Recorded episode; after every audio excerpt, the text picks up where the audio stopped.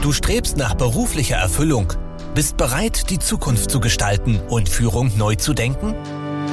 Herzlich willkommen bei Menschen in Führung, dem Podcast für High Potentials, Führungspersonen und Unternehmerinnen. Dich erwarten Gespräche und Insights über Motivation und Mindset, Führung und Unternehmertum. Von und mit Sabrina von Nessen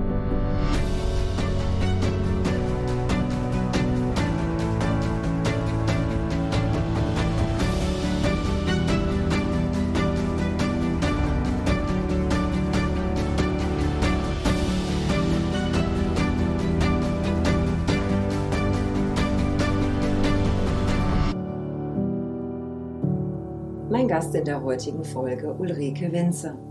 Ulrike ist gefragte Beraterin, Moderatorin, Rednerin und Autorin in den Themen digitaler Wandel, Change und HR. Sie begleitet Mitarbeitende und Manager in der beruflichen Veränderung und unterstützt Unternehmen beim Wandel in die digitale Arbeitswelt. Auch ihr eigener Werdegang ist von Veränderung, Wandel und Digitalthemen geprägt. Softwareentwicklerin, Bereichsmanagerin IT, Recruiting Managerin, Personal- und Unternehmensberaterin.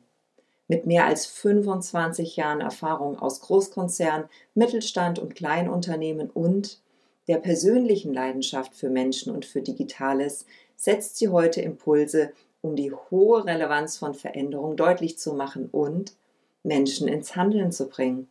Denn die aktuellen Herausforderungen erfordern vor allem die Transformation der persönlichen Haltung. Let's go! Hallo und herzlich willkommen. Heute bei mir im Gespräch die liebe Ulrike Winzer und es ist mir eine Freude und eine Ehre, diese tolle Powerfrau heute bei mir im Gespräch zu haben. Sie hat eine Vita, die ist unglaublich spannend und äh, ich weiß, dass sie auf der Bühne ganz toll performt zum Thema HR, aber auch zum Thema Wandel und Veränderung. Unglaublich spannend. Äh, sie hat auch ein Buch geschrieben, aber, aber, aber Sie kann das alles viel besser erzählen als ich. Deshalb sage ich Hallo und herzlich willkommen, liebe Ulrike. Hallo, liebe Sabrina. Ich danke dir für die Einladung und ich freue mich riesig, dass ich Gast in deinem Podcast bin. Ja, super, dass du da bist. Du hast ja auch einen ganz wunderbaren Podcast. Davon darfst du auch noch erzählen. Meine erste Frage an dich, wie an alle anderen. Warum tust du, was du tust? Was bewegt dich? Was schafft es jeden Morgen, dass du aus dem Bett kriegst, dass du gut gelaunt bist? Rheinländer, Frohnatur haben wir gerade schon gesagt. Also was treibt dich an? Dass ich Spaß habe. Ich glaube, das ist das Wichtigste, dass ich Spaß habe an dem, was ich tue, dass mir das Freude macht, dass es mich bereichert und dass ich merke, dass ich was bewegen kann. Und dieses Gefühl, etwas bewegen zu können bei anderen, das macht mir wiederum Spaß und das ist ein Wechselspiel. Und das ist die, die ganz simple und profane äh, Erklärung dafür, warum ich das mhm. tue, was ich tue. Und so simpel ist es ja meistens nicht, ja. Wenn du in deinem Leben zurückgehst, wusstest du immer, dass das deine Bestimmung ist? Oder wann kam so dieser Aha-Moment? Ja, ich glaube, diese Aha-Momente, die kommen eigentlich laufend. Ähm, also ich wollte ursprünglich Astrophysik oder Physik studieren, weil ich auch Mathe, Physik und Englisch in der Schule als Leistungsfächer hatte und auch wirklich sehr gut war.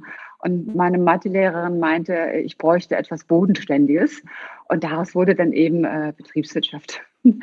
Ähm, das war so, so einer der, der wesentlichen oder wichtigen Momente äh, und ich glaube auch einer der Wesen oder der wenigen Momente in meinem Leben, wo ich so komplett darauf vertraut habe, das, was der andere sagt, ist stimmiger als das, was dein eigenes Gefühl dir sagt. Ich war halt Schülerin und äh, ich bin sehr behütet aufgewachsen und in meinem Elternhaus äh, hieß es immer, das, was, was, was die Eltern, was, was mein Vater wusste, das war richtig und weniger so mein eigenes Gefühl. Und mit dem Studium war ich mir einfach sehr unsicher und habe dann meine Mathelehrerin gefragt. Und später habe ich mich dann eben mehr auf meine eigene Intuition verlassen. Also ich fand immer schon Zahlen und IT ganz toll bin nach dem Studium zu einer Privatbank gegangen als Softwareentwicklerin, war dann da auch Teamleiterin, Projektmanagerin, habe nach fünf Jahren gekündigt, zum völligen Unverständnis äh, in meinem Elternhaus, dass man einfach so geht. Mein Vater war 50 Jahre im gleichen Unternehmen, also überhaupt nichts mit Veränderung. Ähm, ich bin dann zu einem Versicherungskonzern gegangen, äh, habe da dann auch Karriere gemacht. Ich war dann Bereichsleiterin für IT-Controlling und IT-Einkauf also fachlich auch ein bisschen was anderes als Softwareentwicklung. Man hat es mir angeboten und mir zugetraut. Und ich habe die Chance dann auch einfach genutzt, immer so mit dem Hintergedanken, naja, was kann dir denn schlimmstenfalls passieren? Schlimmstenfalls gehst du zurück in deinen alten Job. Habe da dann auch gemerkt, dass mir das Thema Menschen sehr viel Freude macht, weil du kannst die tollste Software, das tollste Produkt, die tollsten Zahlen haben. Wenn die Menschen dahinter nicht dahinter stehen, wenn die Menschen nicht mitziehen und nicht wollen, von ihrer Haltung her, dann bringt dir das alles nichts. Und so bin ich dann in den Personalbereich gegangen zu einem Systemhaus als IT-Recruiting-Managerin für Deutschland und habe dann da auch Kontakt zur Personalberatung begangen, äh, bekommen und habe dann Seitenwechsel vollzogen in der Personalberatung noch als Angestellte und fünf Jahre später habe ich mich dann selbstständig gemacht damit. Das habe ich auch sehr lange gemacht und so 2017 habe ich dann eben festgestellt, naja, die Welt verändert sich ja ständig und es reicht einfach nicht mehr aus, einen Personalberater zu engagieren, wenn Unternehmen das selber nicht drüber bringen können, warum jemand jetzt bei ihnen anfangen soll und arbeiten soll. Und da kam wirklich das Thema HR-Beratung. Wie muss ich mich aufstellen? Was muss ich tun, damit ich Menschen finde? Wie kann ich meine Stellenanzeigen, meine Employer-Brand, meine Kommunikation verändern? Da kam auch das Thema mit den Vorträgen dass jemand zu mir gesagt hat, boah, du hast immer Geschichten drauf, das müsstest du mal, mal auf einer Bühne erzählen. Ja, und so hat sich dann eins zum anderen gefügt. Ich habe dann irgendwann festgestellt, boah, Moderationen, das ist ja was ganz Tolles. Ähm, das ist ja dann wieder so ein Austausch mit Menschen, das macht mir Spaß. Dann habe ich so Podcast gehört, bin da zwei Jahre mit schwanger gegangen, bevor ich meinen gestartet habe, äh, weil ich äh, da ja ein bisschen dachte, das wäre so komplex, aber ist es eben nicht, wenn man sich damit beschäftigt. Und dann kam auch irgendwie das Thema Buch und äh, auch da, immer wenn man etwas Neues macht, dann denkt man ja erstmal, ah, das schaffst du vielleicht nicht und das ist jetzt wieder eine Riesenherausforderung. Aber wie das bei allen Veränderungen und bei allen Herausforderungen ist, es geht mit dem ersten Schritt los und dann gehst du Schritt für Schritt weiter. Und dann entwickelt sich das. Mhm. Und so bin ich heute hier und habe ein großes Portfolio an Dingen, die ich tue und die mir alle Spaß machen. Und ich bin, bin happy über diesen Mix, den ich anbieten kann, weil er ja meine Kunden glücklich macht und weil er mich glücklich macht. Mhm. Und das spürt man auch und das ist schön. Wobei ich auch weiß, hm, so eine Entwicklung ist im Nachhinein immer leicht, leicht gesagt ne? und leicht gedacht. So, wenn man in dem Moment drinne steckt und sagt, um Gottes Willen, wie geht's jetzt weiter? Wie soll ich mich neu orientieren? Ich gehe aus einer Anstellung in die Selbstständigkeit. Ja, das ist ein großer Schritt, da kommen auf einmal so Urängste wieder hoch und dann hat man auch wieder irgendwie den Vater im Ohr, ne? So Kind, ja, Kind, schau, dass du was sicheres mhm. nimmst, was dich dein Leben lang begleitet und so weiter. Und diese Menschen meinen es ja auch immer gut mit uns, das weiß ich, ne? Trotzdem, wenn du, wenn du da nochmal, und das wirst du ja auch erleben bei deinen Kunden, dass Menschen unsicher sind in Zeiten der Veränderung, wenn du da nochmal in so einen ja. Moment reingehst, was könnten denn Tipps sein, die wir anderen Führungskräften, Unternehmern da auch mit an die Hand geben können? Ähm, also etwas, was mir sehr geholfen hat, ist, äh, dass ich lange Zeit versucht habe, immer zu verstehen, warum andere etwas so machen. Also ich habe mich oft gefragt, warum verhält sich mein Vater so, warum verhält sich meine Mutter so, warum verhält sich mein Bruder so, warum verhält sich mein Partner so, äh, warum verhalten sich meine Freunde so. Ich habe immer versucht, die anderen zu verstehen, um dann auch zu sagen, naja, er meint das nicht so oder sie meint es gar nicht so. Und ich habe aber weniger versucht, mich selbst zu verstehen und so wenig gefragt, was macht das eigentlich mir mit mir? Wie geht's mir damit? Und äh, das bringt, hat mich ja auch nicht so wesentlich weitergebracht, zu verstehen, warum jemand andere etwas tut.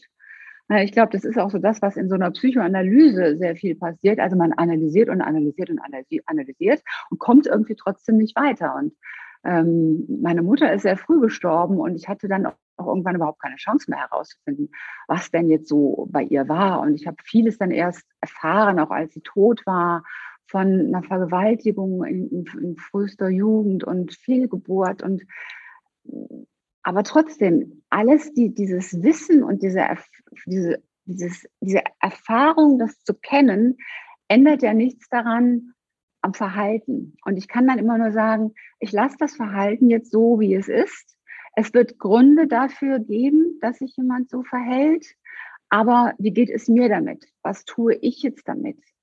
Wenn ich kann ja den anderen in der Regel nicht verändern. Ich kann nur mich selbst verändern. Ich kann nur meine eigene Haltung und meine eigene Einstellung dazu verändern. Mhm. Also muss ich den Hebel und den Schalter umlegen und äh, am Geschwindigkeitspendel justieren und äh, nicht darauf warten, dass der andere sich bewegt. Und ich glaube, das ist etwas, wo, wo ganz viele äh, dran knapsen, ob das nun das Thema Mitarbeiter zur Führungskraft ist, ne, dass viele über ihre Führungskraft schimpfen, warum verhält er sich so und warum sieht er nicht, wie gut ich bin äh, und umgekehrt die Führungskraft auch, was den Mitarbeiter betrifft oder privat in Beziehungen. Ja, ich glaube, man muss die Menschen dann auch irgendwie stehen lassen. Es ist hilfreich, wenn man versteht, warum jemand was macht.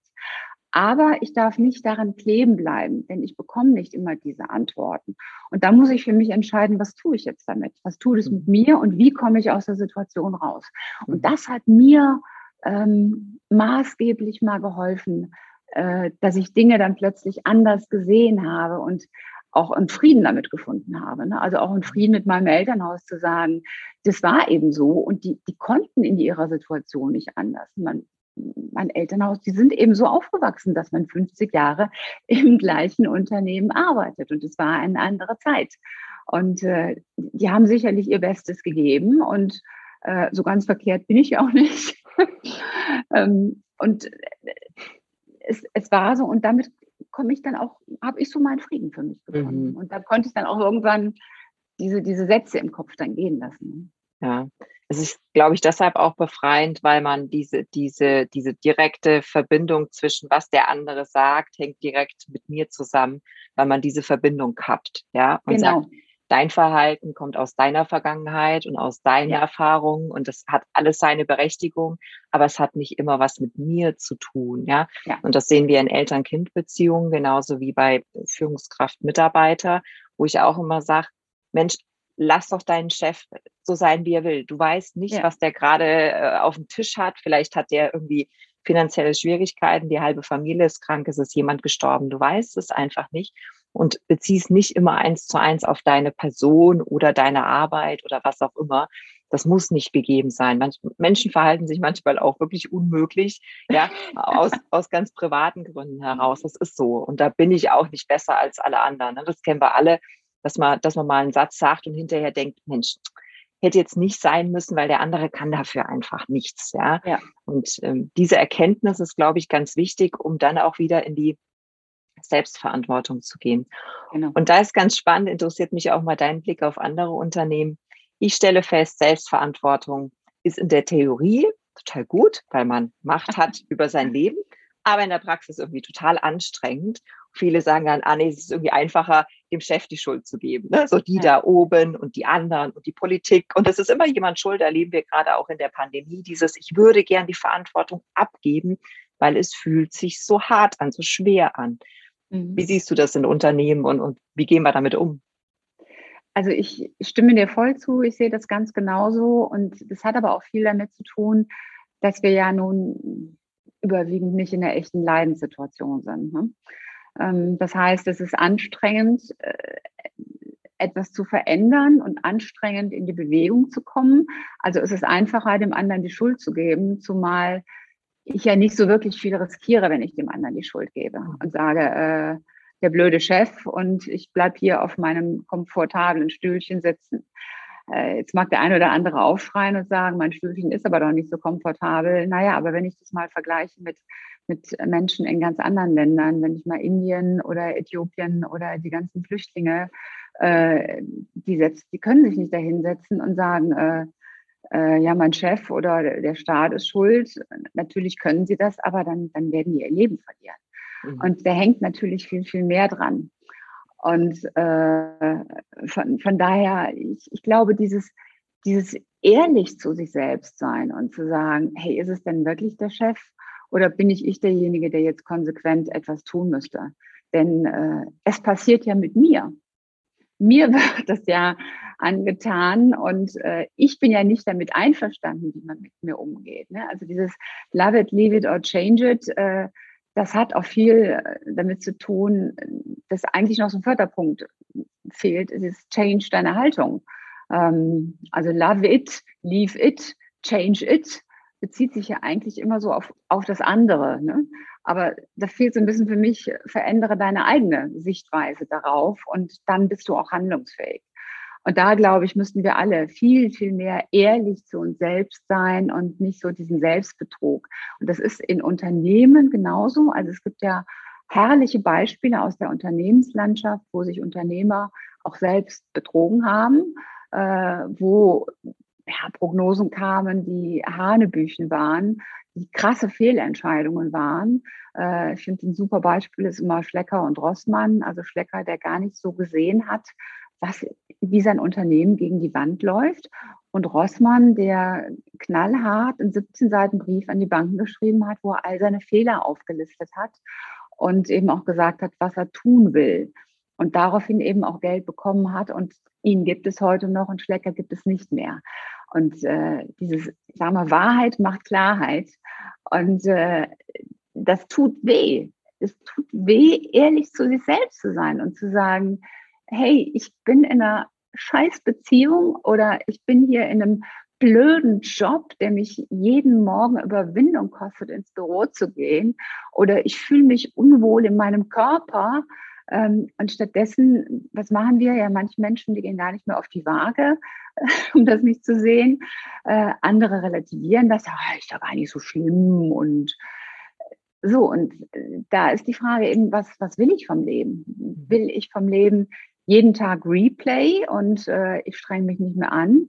Oder will ich ein, ein glückliches Leben, ein, ein Leben, was mich erfüllt und ausfüllt? Und äh, das gilt für Unternehmer mit dem, was sie gestalten und tun können, genauso wie für Mitarbeiter. Das gilt für jeden einzelnen Menschen.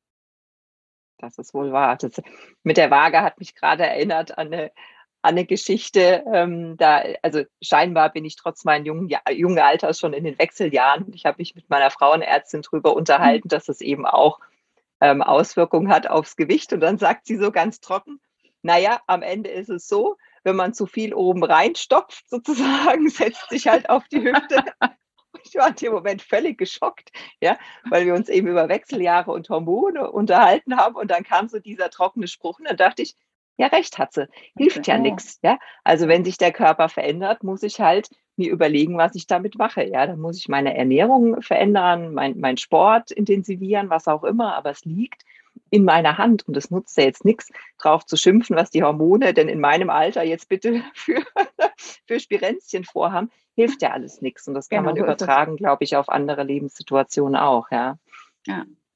Das ist so. Ich glaube, dir hilft dabei aber auch, dass du viel rumgekommen bist in der Welt, habe ich so den Eindruck. Ne? Du hast eben andere Länder gesehen, du hast viele Unternehmen gesehen, du hast in ganz unterschiedlichen Anstellungen gearbeitet oder eben auch selbstständig. Ist das vielleicht auch sowas? Also ich gebe das gerne als Tipp weiter, auch an Führungskräfte zu sagen, schau dir die Welt an. Das relativiert einiges. Also das, das hatte auch sicherlich wieder mit meinem Elternhaus zu tun, weil wir eben gar nicht rausgekommen sind. Also meine Eltern hatten kein Auto.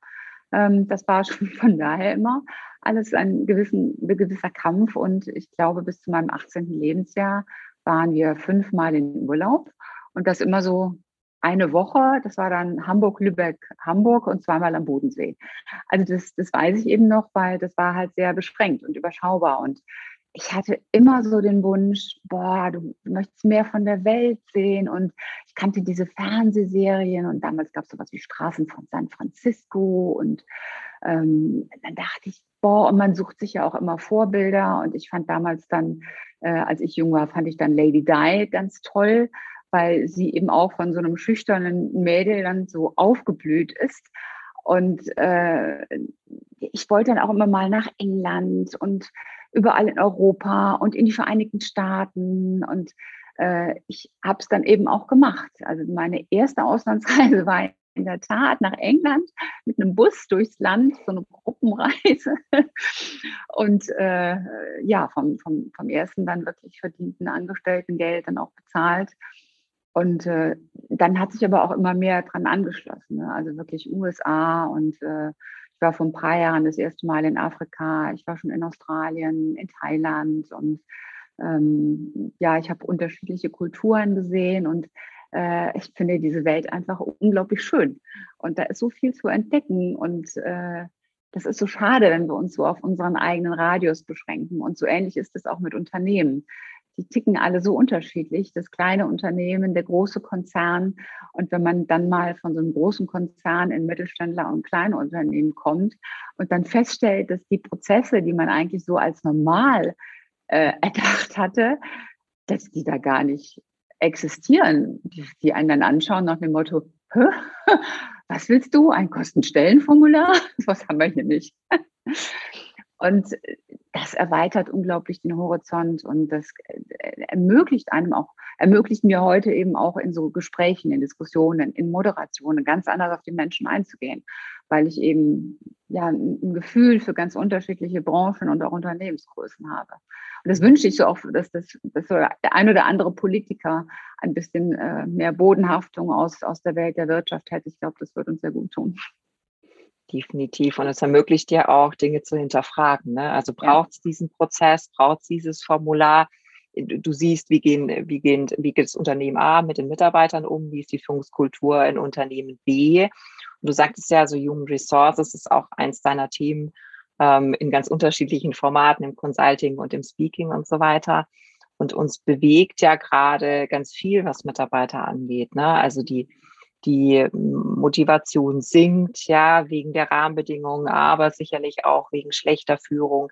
Auf der anderen Seite sagen Führungskräfte, du pass auf, so richtig Lust habe ich auf den Job auch nicht mehr, weil ich habe Druck wirklich von allen Seiten, ja, oben, unten, von Kollegen und, und, und. Ich habe da keine Lust mehr drauf. Es kommen viel zu wenig Führungskräfte nach, gerade in technischen Branchen. Das ist nochmal eine Besonderheit. Wie gehen denn, wie sollten denn Führungskräfte sich auf diese, diese, diesen permanenten Wandel, kann man ja eigentlich sagen, vorbereiten? Also was, was braucht's an ganz praktischen Tipps, dass wir wieder mehr Spaß haben in der Führung, dass wir motiviert rangehen und dass wir dann auch Mitarbeiter mitnehmen können. Das sind jetzt ganz viele Fragen in eine reingepackt, merke ich gerade. Aber hast du so eine Idee, wie wir diese Lage wieder ein bisschen besser in den Griff bekommen? Ja, also das, das ist schon eine sehr äh, komplexe, umfangreiche Frage. Also ich glaube, zum einen äh, sollte wirklich jeder für sich äh, die, die eigene Flexibilität äh, trainieren und, und üben. Also wir, wir sagen ja, ich muss besser mit meinem Körper umgehen, ich muss mehr Sport machen, weniger rauchen, weniger Alkohol trinken. Aber ich sag mal so, was, was, was die Haltung und das Mindset angeht, da, da machen wir ja alle relativ wenig oder da machen viele relativ wenig, um das mal so zu formulieren. Und da kann man, da kann jeder auch selbst mit bewussten Trainingseinheiten mal gucken, was geht eigentlich. Also zum Beispiel bis mutiger werden, gucken, wo sind eigentlich meine Grenzen, wo habe ich so Punkte, wo ich sage, uh, da habe ich so Muffen vor, das, das möchte ich nicht gerne machen. Äh, äh, diese Grenzen auch so sukzessive zu erweitern und zu sagen, ich, ich, ich baue mir hier meinen Raum aus und zum Beispiel, indem ich sage, ich mache mal irgendwo einen Vortrag. Natürlich ist das, wenn man das das erste Mal macht, äh, das, das ist eine Überwindung. Mein erster Vortrag, ja, das war jetzt auch nicht der Knaller und äh, ich glaube, die Präsentation, die war so schlecht, er hatte wirklich so diese klassischen Fehler, so kleine Schrift und ich kann mich da noch dran erinnern. Und äh, ja, man, man, natürlich fallen wir auf die Nase das erste Mal dabei. Ich habe mit, mit, wie alt war ich da? Mit 38 habe ich schwimmen gelernt. Das war für mich eine Überwindung. Ich hatte es als Kind nicht gelernt und dann als 38-Jähriger zu sagen, okay, jetzt gehst du in einen Schwimmkurs, das, ja, das ist also für mich war, war es eine Überwindung. Und ich glaube, so hat jeder so seine Punkte, wo er sagt, boah, hier ist etwas, das kostet mich Überwindung, da muss ich über meine Grenze gehen und meine Grenze verschieben. Aber es ist eben auch nicht so, dass es jetzt so wirklich lebensbedrohlich oder wirklich gefährlich wäre. Also es geht ja nicht darum, sich von einem 30-stöckigen Hochhaus abzuseilen, ähm, sondern äh, wirklich so, so einfache Sachen mal zu machen und zu gucken, was passiert. Mhm. Beispiel oder mal mit zwei verschiedenen Paar Schuhen in die Stadt zu gehen. Also selbst das fällt ja Menschen schwer. Ja, ne? ich also, will es nicht machen. Siehst du? hey, was passiert? Nix. Nichts passiert. Es gibt vielleicht Menschen, denen fällt das auf. Die gucken dann ein bisschen komisch. Der eine oder andere wird einen ansprechen und sagen, ähm, sie wissen schon, dass sie da einen anderen Schuh anhaben als auf dem anderen Fuß. Und dann kannst du sagen, äh, ja, hey, ich mache ein Experiment. Ich überwinde meine Grenzen. Haben Sie es auch schon mal probiert? Und dann kommen ganz witzige Gespräche zu, zustande. Äh, das ist wirklich, es ist einfacher und es ist ungefährlich. Oder mal, wenn man Rechtshänder ist, den ganzen Tag die Sachen mit links machen.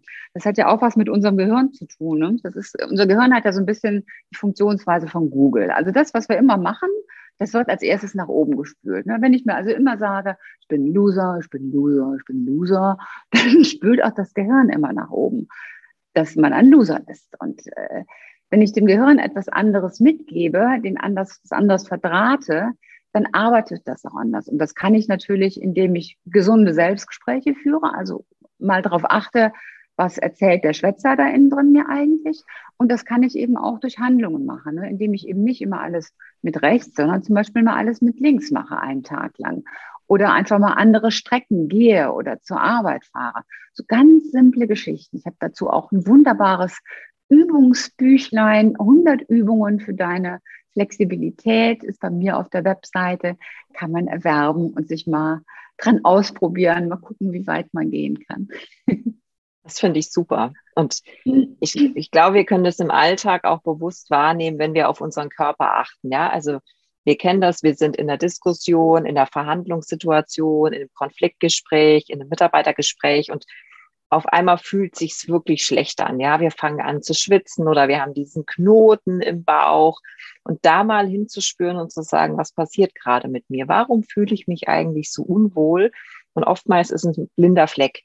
Ja, eine Kompetenz, ja. die ich einfach noch nicht habe oder eine Erfahrung, die ich noch nicht gemacht habe. Und dann mal zu sagen, jetzt erst recht, ja, diesen Knoten löse ich auf, genau. indem ich mich ganz bewusst in die Situation gebe oder halt in Schwimmkurs gehe, jetzt mal übertragen gesprochen, und dort lerne, wirklich ja. mich sicher zu zu, ja, zu verhalten, da in dem Kreis zu bewegen. Und äh, ja. dann ist jede Menge möglich. Aber um nochmal auf die Selbstverantwortung zu kommen, das ist tatsächlich der Schlüssel. Ja? ja? wir selbst können, wir können spüren, was los ist, wir können dagegen was tun.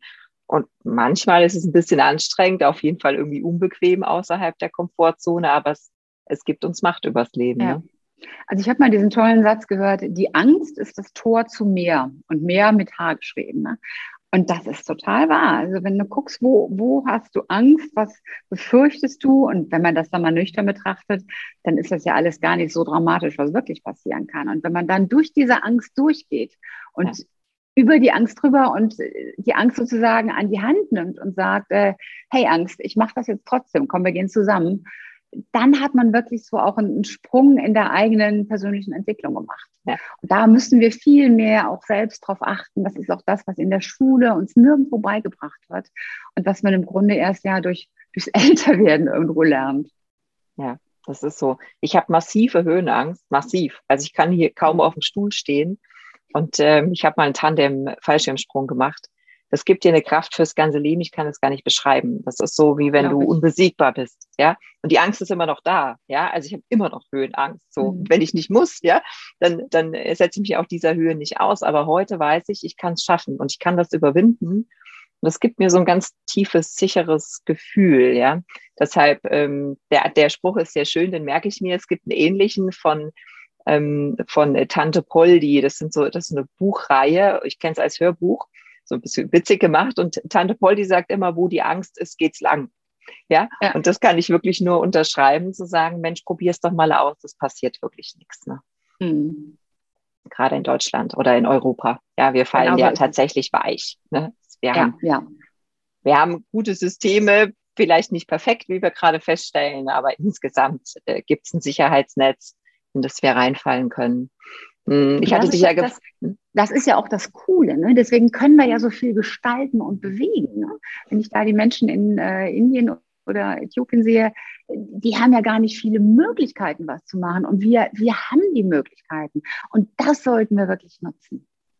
Du ich wolltest etwas fragen. Nee, ich wollte nochmal auf die Frage zurück. Meine Frage war ja so, wie, wie verhalten wir uns jetzt in dieser Zeit des, des permanenten Wandels? Und wenn ich es jetzt nochmal zusammenfasse, ist es, wir gehen eigentlich wieder ein Stück weit zurück zu uns, ja, genau. und, und reflektieren, ja, was bewegt uns, was fühle ich gerade in dem Moment und was mache ich jetzt auch damit? Und das ist eben viel mehr die Selbstführung als die Mitarbeiterführung. Ne? Wir doktern immer gerne an den anderen Leuten rum und sagen, wir brauchen neue Konzepte und jetzt muss alles agil sein und dann gibt es einen neuen Führungsstil und hast du nicht. Mhm. Ich halte es wirklich für viel wertvoller mhm. zu sagen, ich gehe ein Stück wieder zurück zu mir, mhm. schau da mal wirklich ganz offen drauf, was mich so ausmacht, meine Persönlichkeit und, und, und. Und dann hat man auch einen anderen Blick für die, für die Menschen. Ja. Siehst du das auch so, dass man dann ja. anders auf mein, das Gegenüber schaut? Ja, sehe ich ganz genauso. Und ich habe in dem Zusammenhang auch noch zwei weitere Fragen, die ich äh, sehr gerne teile und, und mitgeben möchte. Das eine ist, sich selbst immer wieder zu hinterfragen und zu fragen, ist es clever, was ich hier mache? Ist das wirklich clever, was ich hier tue? Ne? Also ist es clever, wenn ich mich hinsetze und jammere und jammere? Oder gibt es nicht was anderes? Also erste, ist es clever, was ich hier tue? Und das zweite ist, wir fragen uns ja oft, äh, was, was kostet mich denn die Veränderung? Was kostet die mich an Zeit, an Anstrengungen, an, an was auch immer? Worauf muss ich alles verzichten? Was wir selten fragen ist, was kostet mich, wenn ich so bleibe, wie ich bin, wenn ich alles so lasse? Was kostet mich der Stillstand? Was kostet es mich, wenn ich nichts tue? Und das mal zu hinterfragen, denn der Preis ist in der Regel viel höher als, der, als die Kosten der Veränderung. Und ich glaube, dass diese beiden Fragen, ist es wirklich clever, was, was ich hier tue und was kostet mich das Business as usual und das Life as usual, was kostet mich das, dass das ein guter Motivator ist, anders an Dinge heranzugehen und auch anders mit dieser jetzigen Situation, wir brauchen sie nicht schön zu reden, die ist nicht schön, aber anders mit der Situation umzugehen. Ja, ja. Super, super. Ich könnte jetzt noch ewig mit dir quatschen, so viele Fragen, die ich noch auf dem Zettel habe. Das müssen wir, glaube ich, doch mal auf eine andere Folge verschieben. Deshalb erzähl uns doch noch mal, wenn da jetzt Themen dabei waren, HR, Veränderung, Selbstführung, Selbstmotivation, was auch immer, wenn, wenn eine Zuhörerin, ich kann nicht gut gendern, ähm, da was gecatcht hat. Wo kann ich denn mehr über dich erfahren? Wie kann ich mit dir arbeiten? Erzähl mal ein bisschen also, was. Ich habe natürlich eine Webseite www.ulrikewinzer.com und dort gibt es auch meine ganzen Angebote und die sind sehr vielfältig. Das eine sind äh, ja, ein paar Bücher, mein, mein Buch natürlich stark durch Veränderung, was es natürlich auch im gedruckten Format gibt. Dann habe ich auch zwei E-Books das eine sind eben diese 100 äh, Übungen, die man selber machen kann zum Wandeln. Dann habe ich ein sehr empfehlenswertes E-Book zum Thema Gehaltsverhandlung. Also wer sein Gehalt verändern will, für den ist es genau das Richtige, weil das sind 60 Seiten Strategien, Einwandbehandlung, alles, was dazugehört. Mit mir arbeiten, äh, dann biete ich Vorträge und Moderationen an. Beides macht mir sehr viel Spaß im Thema HR und Veränderung, äh, Moderationen in wirtschaftlichen Diskussionen, Business-Diskussionen. Und dann biete ich Coachings an. Das eine natürlich HR, also wie finde ich eigentlich Mitarbeiter, aber eben auch Karrierecoaching und persönliche Entwicklung. Und was mache ich noch? Dann mache ich noch Podcasting. Ich habe einen eigenen Podcast. Ich gebe auch einen Podcast-Kurs. Ähm, ich äh, unterstütze auch beim technischen Umsetzen eines Podcasts. Das mache ich auch noch. Ähm, das hat einfach auch damit zu tun, dass mir viele Dinge Spaß machen und ich versuche, diese alle zu kombinieren. Und dadurch habe ich so einen persönlichen bunten Blumenstrauß, ja, der anspricht und der mich ausfüllt. Und das merkt man sehr. Ich habe die Frage geliebt, und was mache ich noch? dass man so, so viele Themen hat, die einen mit Leidenschaft erfüllen. Und ich denke, ja. das ist wunderbar, wenn wir in einer Lebenssituation sind, wo wir sagen können, ja, es ist bunt und manchmal, zumindest bei mir, ist es auch chaotisch, aber ich liebe es. Ja, ich liebe diese genau. Vielfalt, die Menschen, die Themen, die mich da begleiten. Und ich danke dir, dass du Teil meines Lebens bist, dass wir gemeinsam diese, diese Welt gestalten, mit Menschen arbeiten dürfen, weil ich sehe uns niemals als Konkurrenz, sondern immer als Ergänzung. Deswegen danke für dein Sein, danke für deine Arbeit und dass du heute hier mein Gast warst. Ich danke dir von Herzen, Sabrina. Es war mir wirklich eine Freude und auch eine große Ehre, dass ich bei dir Gast im Podcast sein darf. Und ich freue mich auf alles weitere, was wir zusammen machen und bewegen werden. Ja, danke schön. Dann sagen wir, macht's gut.